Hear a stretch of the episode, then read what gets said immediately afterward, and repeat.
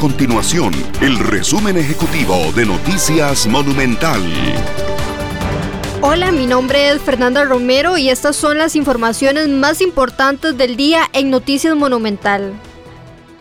Este viernes por la tarde se reúne por tercera vez la mesa de diálogo multisectorial para dejar en firme la agenda de trabajo y los temas de fondo que se abordarán en las próximas sesiones.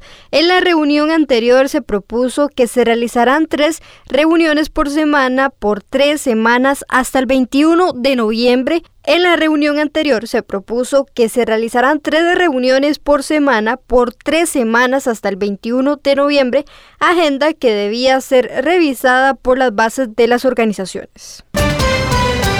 Costa Rica registró 1.296 casos de COVID-19 en las últimas 24 horas.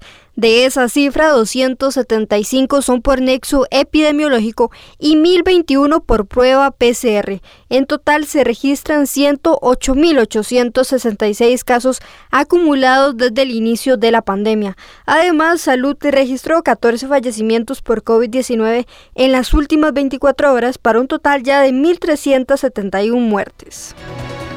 Estas y otras informaciones usted las puede encontrar en nuestro sitio web www.monumental.co.cr. Nuestro compromiso es mantener a Costa Rica informada.